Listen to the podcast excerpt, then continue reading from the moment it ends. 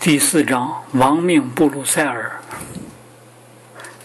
被逐出巴黎之后，马克思带着他的家人迁居布鲁塞尔。恩格斯担心他在布鲁塞尔也会遇到麻烦。确实，马克思在那里从一开始就受到刁难。马克思在给亨利希·海涅的信中说，他刚一来到布鲁塞尔，就被传到社会治安机关去，要他提出不发表评论比利时政局的任何言论的书面保证。马克思坦然地签署了这个保证，因为他既不打算，也不可能过问这些事情。但是，普鲁士政府继续向比利时当局提出驱逐马克思的要求。由于这个缘故，马克思就在这一年，1845年的12月1日脱离了普鲁士国籍。在当时以及后来，马克思始终没有取得任何其他国家的国籍。尽管法兰西共和国临时政府为了对他表示敬意，曾在1848年春天向他提出过这样的建议。像海涅一样，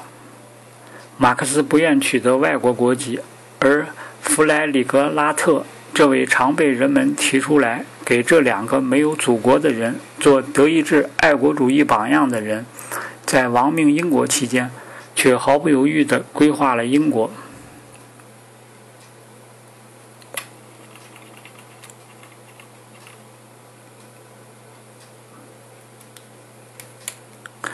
一八四五年春天，恩格斯也到了布鲁塞尔，两位朋友一起到英国去，为了研究英国而在那里做了六个星期的旅行。马克思在巴黎时已经开始研究麦克库洛赫和李嘉图，而在这次旅英期间，他更深入地研读了英国的经济学文献。但是，据马克思自己说，他这一次只读了一些在曼彻斯特能够弄到的书。以及恩格斯所收藏的著作和抄本。在这次旅行以后，马克思和恩格斯重新开始合写一部著作。关于这一点，马克思后来言简意赅地写道：“我们决定共同钻研我们的见解与德国哲学思想体系的见解之间的对立，实际上是清算一下我们过去的哲学信仰。”这个心愿是以批判黑格尔以后的哲学的形式来实现的。八开本两后册的原稿早已送到威斯特伐利亚的出版所，后来我们才接到通知说，由于情况改变，稿子已不能复印。既然我们已经达到了我们的主要目的，自己弄清问题，我们就情愿把原稿留给老鼠用牙齿去批判了。老鼠当真完成了这个任务。不过，原稿残留的部分也足以说明，为什么作者本人对于自己的不走运并未感到十分伤心。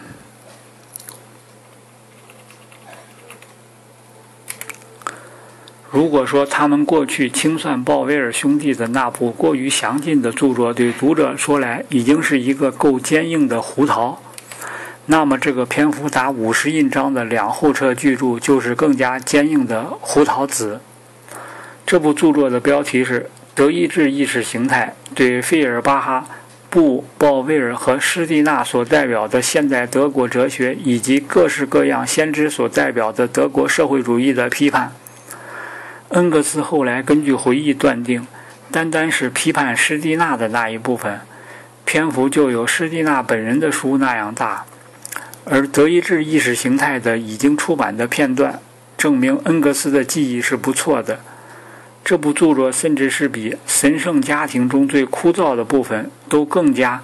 冗赘繁琐的超论证。此外，虽然这里也有时出现沙漠中的绿洲，但比起《神圣家庭》来要少得多。而当辩证法的锋芒在个别地方显现的时候，它也很快就被琐碎的挑剔和咬文嚼字的争论所代替了。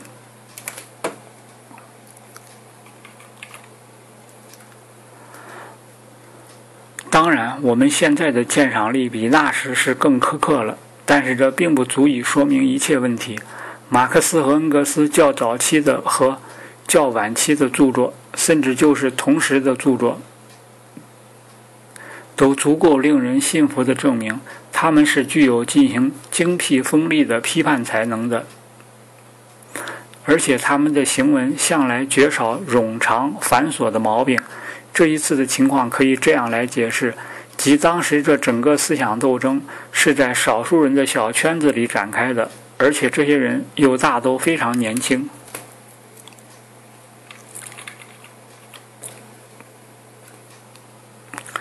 当马克思和恩格斯同鲍威尔、施蒂纳以及其他玩弄纯思维把戏的老伙伴们打交道的时候，他们有意或无意地使用的那种笔调，大抵也出于这个原因。如果我们知道马克思和恩格斯在德意志意识形态中关于费尔巴哈说了些什么，那一定是更有教义的，因为在这里问题会不仅仅限于纯粹否定的批判。可惜。该书的这一部分始终没有完成。不过，马克思在1845年所写的，而由恩格斯在几十年后发表的关于费尔巴哈的警句，却在这方面使我们有足够清楚的了解。马克思在费尔巴哈的唯物主义里面发现了他在学生时代从唯物主义的始祖之一德谟克利特那里发现的同样缺点：缺乏能动的原则。按照马克思的见解，以往的一切唯物主义的主要缺点是对事物、现实、感性只是从整体的或直观的形式去理解，而不是把它们当作人的感性活动、当作实践去理解，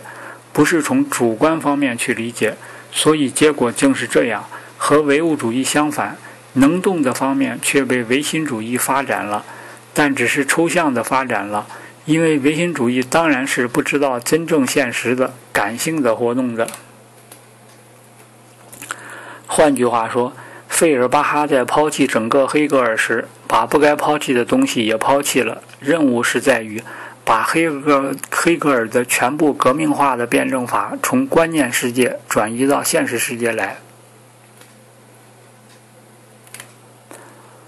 还在巴门的时候，恩格斯就以他所特有的果敢作风写信给费尔巴哈，请他站到共产主义方面来。费尔巴哈做了友好的回答，但是拒绝了，至少是在当时他的建议。于是恩格斯希望据实将说服费尔巴哈务必也搬到布鲁塞尔来。同时，恩格斯介绍费尔巴哈的一个学生海尔曼·克利盖去见马克思。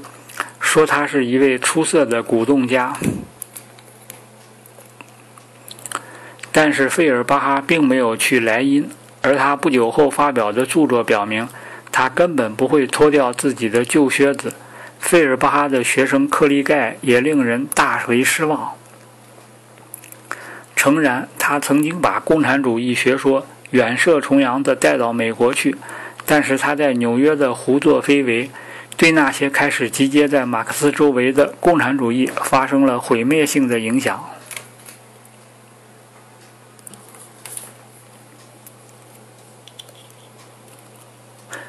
一八四七年，侨居布鲁塞尔的共产主义者人数大大的增加了。当然，其中没有一个人能同马克思和恩格斯相比。有时期，看来似乎不是莫泽斯·赫斯，就是威廉·沃尔夫。他们两人都是德意志《布鲁塞尔报》的撰稿人，可以加入马克思和恩格斯的联盟而居于第三位。但是结果他们都没有做到。赫斯始终没有摆脱他的哲学迷宫，而《共产党宣言》上对他的著作所做的无情的严厉批判，终于使他同马克思和恩格斯决裂了。马克思和恩格斯同威廉·沃尔夫之间的友谊建立的较晚。因为沃尔夫直到1846年春天才来到布鲁塞尔，这个友谊虽然历经忧患，却始终保持不变，直到沃尔夫找死为止。但沃尔夫并不是一个独立的思想家，作为一位作家，他和马克思及恩格斯不同之处不仅在于行文通俗这个优点。沃尔夫出身于西里西亚受压迫的农奴阶层，费了九牛二虎之力进入大学。在大学里对古代伟大思想家和诗人的研究，使他培养了对他的阶级的压迫者的刻骨仇恨。后来，有一些有才干的工人也参加了这个知识分子集团。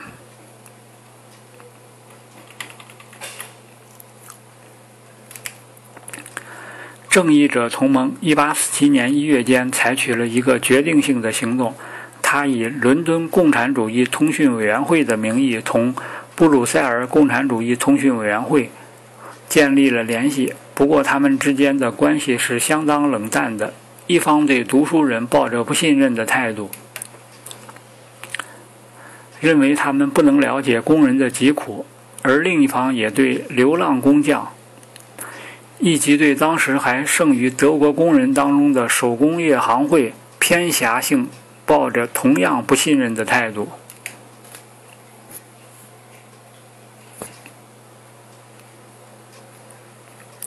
在巴黎，恩格斯不得不做许多工作，以便使那里的流浪工匠摆脱普鲁东和魏特林的影响。他认为，只有伦敦的流浪工匠是可以与之打交道的。不过，他仍然把正义者同盟在1846年秋天就什列斯维希霍尔施坦问题所发表的宣言称为胡说八道。他说，同盟的代表人物从英国人那里学到的正是最荒谬的东西，完全不善于考虑现实情况，并且不能理解历史发展进程。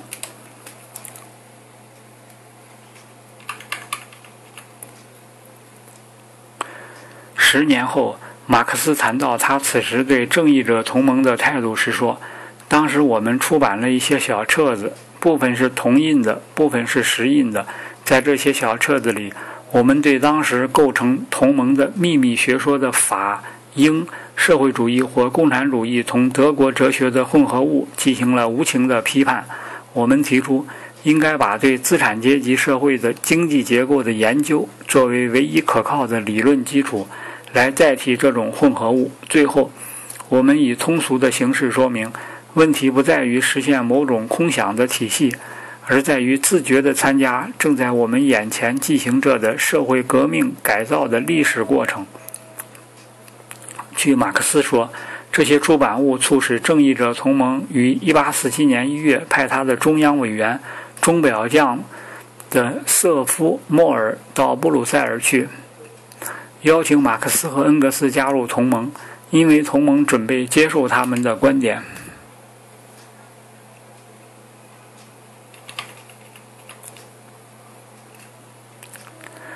莫尔带着沙佩尔在1847年1月20日所写的一份委托书，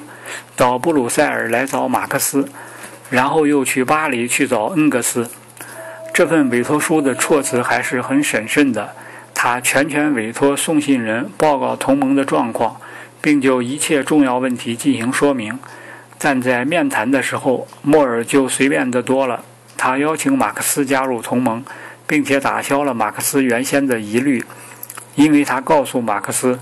同盟中央委员会准备在伦敦召开代表大会，并将在会上提出一篇宣言。宣布马克思和恩格斯的批判观点为同盟的学说，所需要的只是马克思和恩格斯协助同盟克服种种陈腐因素的抵抗，而要做到这点，他们两人必须加入同盟。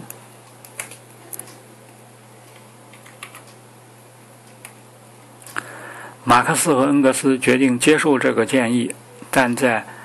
但是1847年夏天召开的这次代表大会。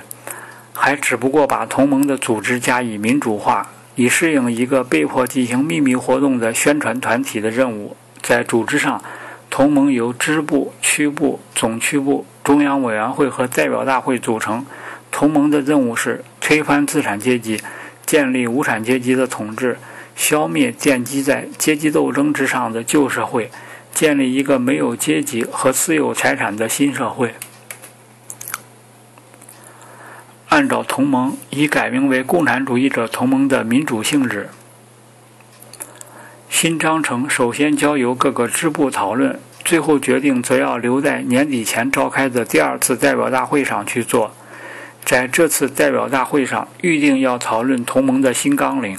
马克思没有参加第一次代表大会，但是恩格斯作为巴黎支部的代表。威廉·沃尔夫作作为布鲁塞尔支部的代表参加了这次代表大会。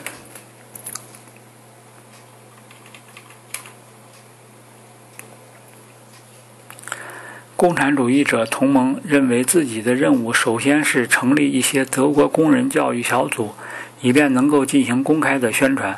并且从这些小组中吸收最适当的分子来补充和扩大自己的队伍。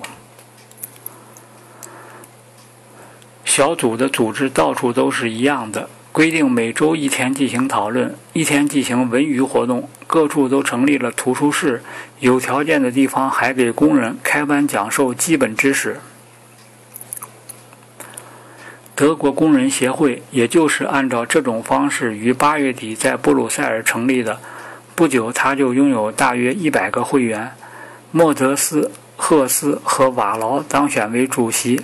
威廉·沃尔夫当选为书记。协会每星期三和星期日晚间举行集会。星期三讨论有关无产阶级利益的重大问题，星期四则由沃尔夫做例行的每周政局评论。不久，他就表现出阐述政局的特殊才能。九月二十七日，这个协会举行了一次国际宴会，借以进行政治宣传。马克思没有参加，恩格斯在宴会上挫败了以。伯恩施泰德为首的企图想使我们在恩贝尔以及比利时民族主义者面前居于次要地位的阴谋。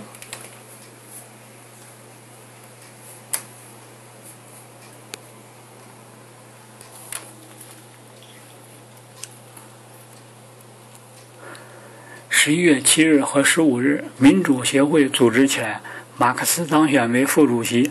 民主协会第一次盛大集会于十一月二十九日召开，马克思是协会派往伦敦去出席民主派兄弟协会在同一天为同一理由举行的大会的正式代表。他在会上做了精彩的演说，整个演说词贯穿着无产阶级的革命精神。他说：“毫无疑问，旧波兰已经死亡了，我们绝对不希望它复活。不过，死亡的不仅仅是旧波兰。”旧德国、旧法国、旧英国，整个旧社会都已经过时了。旧社会的死亡，对于在那个社会里没有什么东西可以丧失的人们来说，并不是一种损失。而一切现代国家里的极大多数的人所处的状况正是这样。马克思认为，无产阶级对资产阶级的胜利，就是一场被压迫民族获得解放的信号。而英国无产阶级对英国资产阶级的胜利，则是导致一切被压迫者战胜他们的压迫者的具有决定意义的打击。因此，解放波兰不应当在波兰进行，而应当在英国进行。如果宪章主义者战胜了自己国内的敌人，那么他们也就因此而消灭了整个旧社会。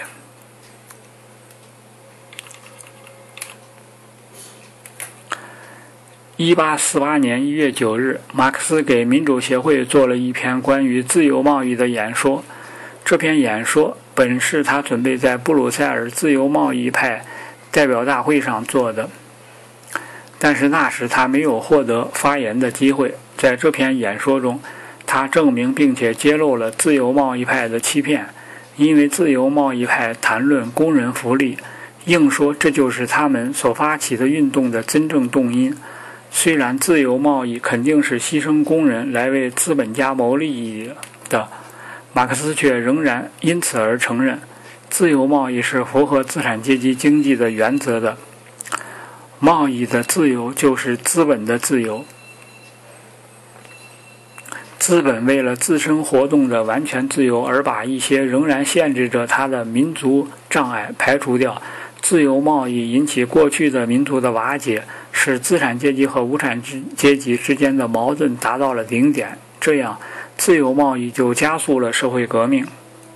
而马克思正是在这种革命意义上赞成自由贸易制度的。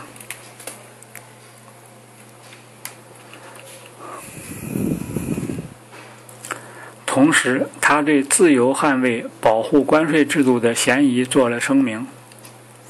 而他捍卫自由贸易制度，是从他承认德国的保护关税制度是进步的资产阶级措施这一点并不矛盾的。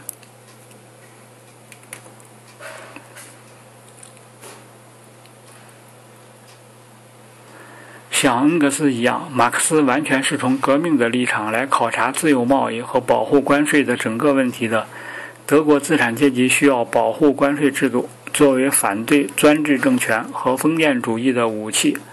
作为聚集力量来实现国内自由贸易和建立大工业的手段。而大工业又必然要依赖国际世界市场，也就是说，要或多或少依赖自由贸易。马克思的这篇演说受到民主协会会员们的热烈欢迎，协会决定自由出钱把它用法语和法兰德斯语出版。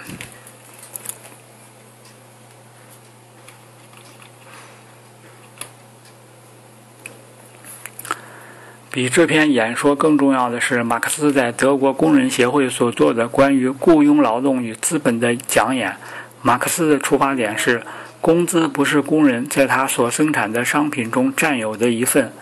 而是原有商品中由资本家用以购买一定量的生产劳动的那一部分。劳动的价格像任何其他商品的价格一样，是由它的生产费用决定的。简单劳动的生产费用就是维持工人生存和延续工人后代的费用，这种费用的价格就是工资。工资像任何其他商品的价格一样。随着竞争的波动，时而高于生产费用，时而低于生产费用，但是在这种波动的范围内，则是和雇佣劳动的工资的最低额相等的。然后，马克思转而阐述关于资本的问题。资产资产阶级经济学家硬说，资本是积累起来的劳动。马克思在回答这一论断时说：“什么是黑奴呢？”黑奴就是黑种人。上面的说明和这个说明是一样的。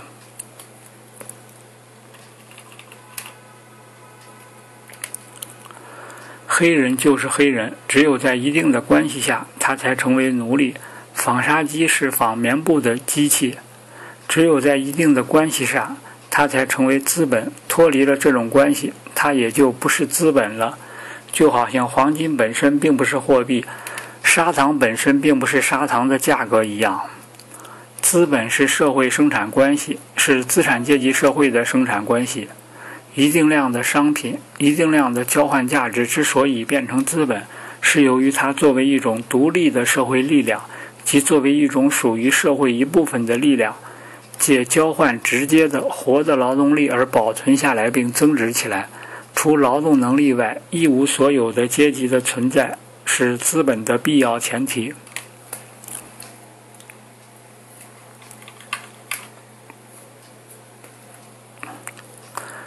只是由于积累起来的过去的物化的劳动支配直接的活的劳动，积累起来的劳动才变为资本。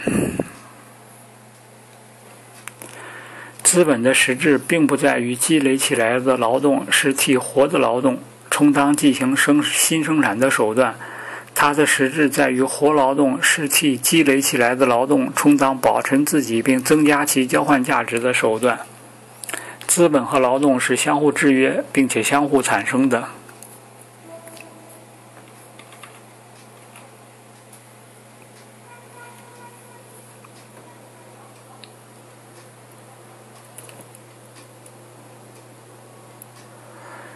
资产阶级经济学家由此得出结论说，资本家和工人的利益是一致的。的确，工人若不受雇于资本家，工人就会死亡；而资本家若不剥削工人，资本家也会灭亡。生产资本增长的越快，工业越繁荣，资产阶级越发财，资本家需要的工人就越多，而工人出卖自己的价格也就越高。因此，使工人能够勉强过活的一个必要条件，就是使生产资本尽快的增长。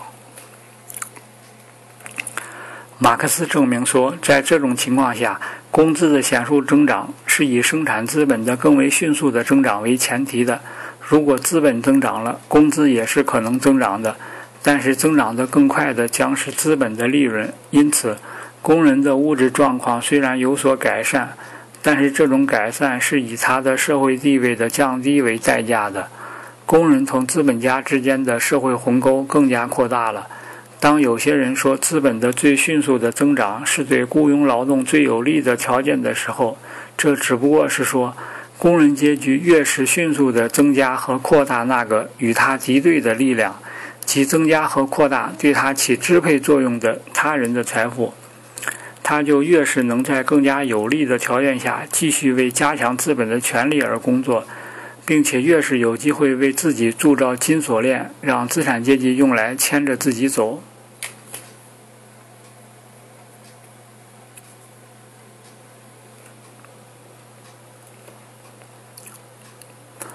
然而，马克思接着说，资本的增加和工资的提高根本不像资产阶级经济学家所断言的那样是密切联系着的。说资本长得越肥，他的奴隶也吃得越好，这是不正确的。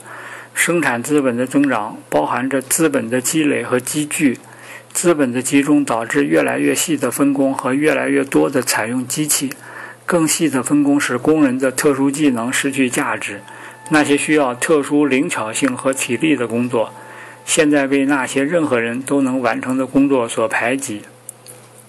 因而工人之间的竞争加剧了。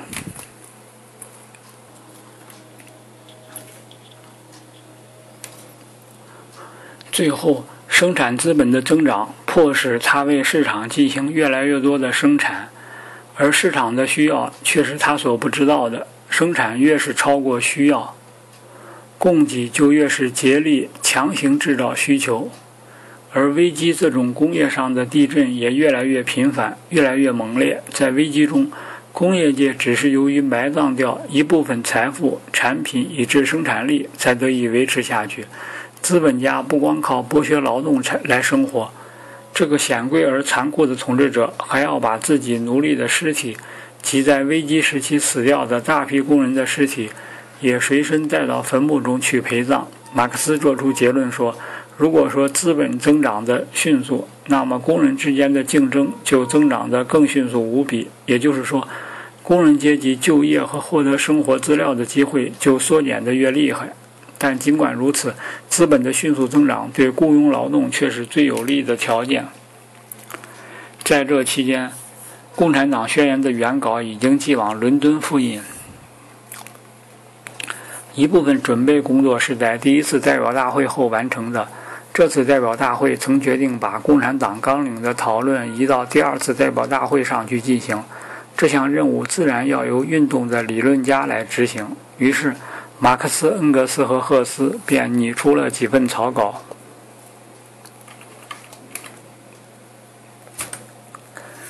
恩格斯的这份草稿还完全是用问答题写的。恩格斯的草案要比在内容上和他完全一致的《共产党宣言》的原稿更适合些。他认为，把共产主义作为一个世界历史现象表现出来的宣言，按照希望历史家的定义，应当是一部永垂不朽的作品，而不是一本供浏览的论战性的小册子。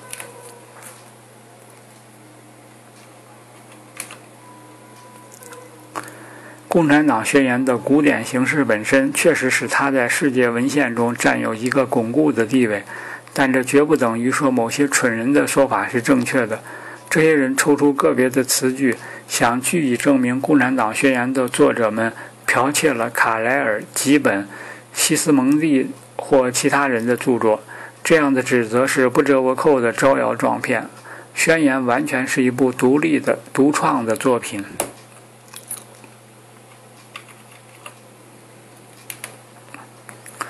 只有一点是无可怀疑的，那就是宣言中所包含的思想，没有一种不是马克思或恩格斯在他们过去的各种著作中表述过的。宣言并不是一种新的启示，它只是在一面极小的而又一尘不染的明镜中反映了作者们的新的世界观。根据文章的风格来判断，马克思大概在最后的修改中起了主要作的作用。不过，从恩格斯的草案也可以看出。恩格斯在理解方面并不低于马克思，因此他理应被认为是《共产党宣言》的同等权利的作者。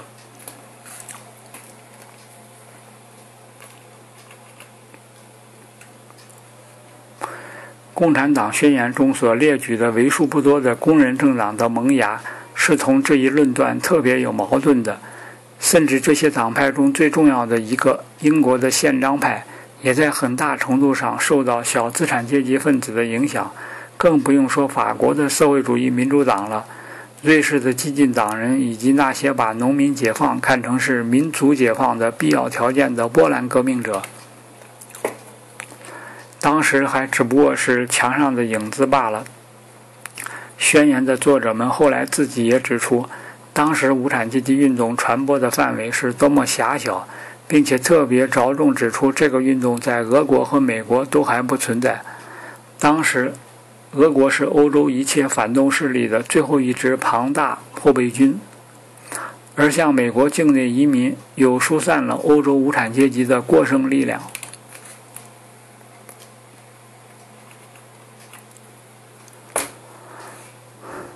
这两个国家都曾向欧洲供给原料，同时又充当着欧洲工业品的销售市场，因此这两个国家不管怎样都是当时欧洲现存秩序的支柱。在后来的三十年中，尤其是在现实，这种情况已经有了多么大的变化啊！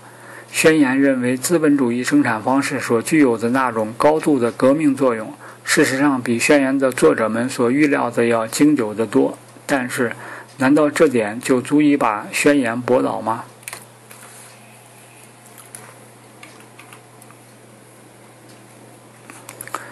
谈到这一点，应该着重指出下面这个事实：宣言第一章中所包含的关于无产阶级与资产阶级的阶级斗争的气势磅礴而引人入胜的描述，是再真实不过的。虽然关于这个斗争的叙述有点过于笼统，现在已经不能把下述事实当作一种普遍现象。现在工人和以前的被压迫阶级不同，那些阶级至少还有能够维持他们那奴隶般生存的条件。而现在工人却不是随着工业的发展而上升，而是每况愈下的降到本阶级的生存条件的水平以下。虽然资本主义生产方式也表现出这种趋势，但是工人阶级广大阶层就是在资本主义制度的基础上，也毕竟为自己争得了甚至高于小资产阶级居民阶层生活条件的生存条件。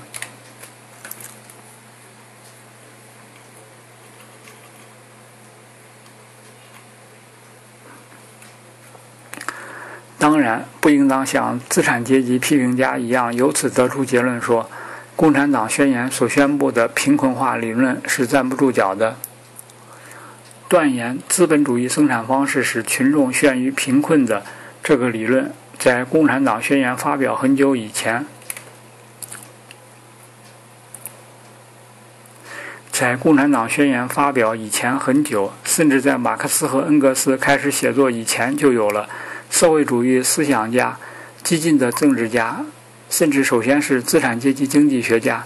都曾发挥了这个理论。马尔萨斯的人口论企图美化贫困化理论，把它说成是永恒的自然规律。贫困化理论反映了一定的实践，甚至统治阶级的立法碰到这种实践也免不了要栽跟头。统治阶级制定了济贫法，并且为平民建造了许多巴士底狱，在那里面。贫穷被看成是穷人的罪过，并因而受到惩罚。马克思和恩格斯绝不是这种贫困化理论的发明者，相反的，他们从一开始就反对它。当然，他们并不否认群众贫困化这个本身无可怀疑的公认的事实。不过，他们证明，贫困化不是永恒的自然规律，而是一个完全可以消除的历史现象。这种现象将被产生它的一种生产方式的后果所消灭。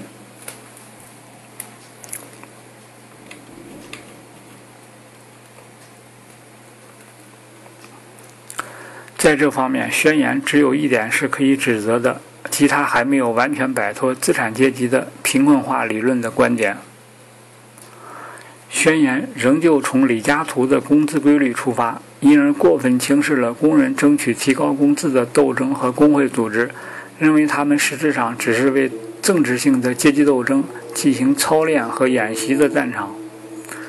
英国的十小时工作日法案当时还没有像后来那样被他们看成是原则的胜利。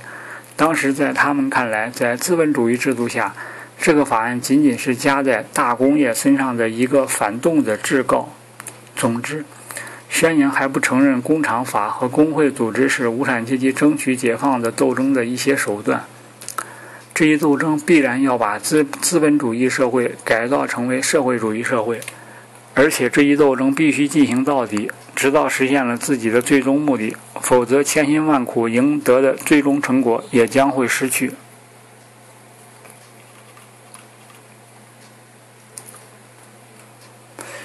因此，宣言过于片面的，只是从政治革命的观点来考察无产阶级对资产阶级生产方式产生贫困一事的反应。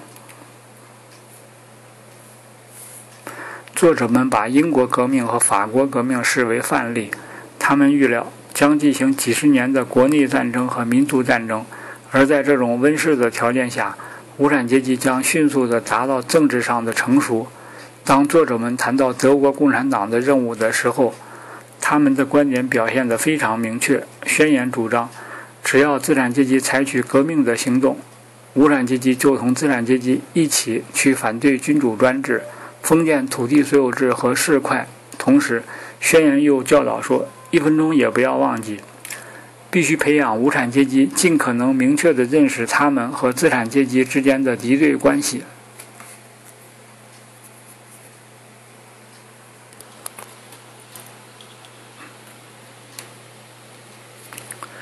宣言接着说：“共产党人现在把自己的主要注意力集中在德国，是因为德国正处在资产阶级革命的前夜，是因为德国将在整个欧洲文明更进步的条件下，具有比17世纪的英国和18世纪的法国要发展得多的无产阶级去实现这个变革。”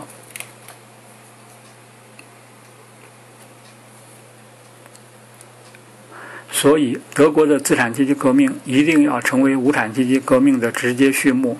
就在宣言出版后不久，德国果然爆发了资产阶级革命，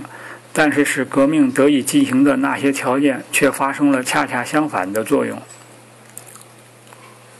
他们使资产阶级革命半途而废，而几个月以后的巴黎六月战斗使资产阶级，特别是德国资产阶级的任何一点革命念头都烟消云散了。